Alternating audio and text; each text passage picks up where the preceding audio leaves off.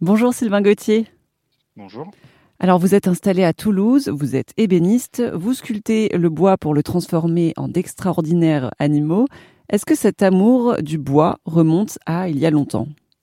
Cette euh, affinité avec le bois, ça remonte à quand j'étais enfant où je travaillais dans l'atelier de mon père où je lui donnais un coup de main. Il faisait pas ça euh, professionnellement, c'était juste un amateur comme ça, mais je me souviens d'avoir toujours baigné dans ce milieu-là depuis euh, depuis tout petit. Ouais.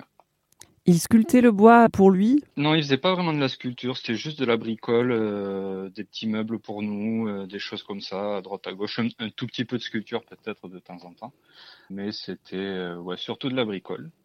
Et puis moi, quand je quand je suis passé avec mes études, tout ça, j'ai un peu un peu mis tout ça de côté et j'y suis revenu il y a pas très très longtemps.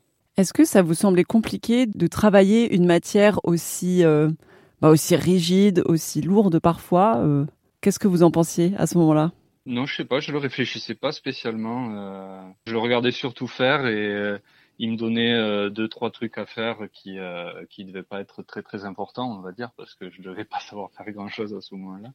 À cette époque, j'avais pas vraiment réfléchi la matière. Hein. Pour moi, c'était juste tiens, voici un morceau de bois, fais fais ceci ou fais cela, quoi. Hmm. Et alors, comment est-ce que vous vous êtes formé pour travailler à votre tour le bois? J'ai fait une reconversion euh, il y a quatre ans maintenant avec une association sur euh, Revel qui est spécialisée un peu dans ça, dans la reconversion euh, professionnalisante pour adultes, dans tout ce qui est métier d'art, artisanat et métier d'art. Donc ça, ça touche autant l'ébénisterie que la tapisserie, la poterie et des choses comme ça. Merci à Sylvain Gauthier qui est sculpteur et ébéniste d'art pour cet entretien pour RZN Radio.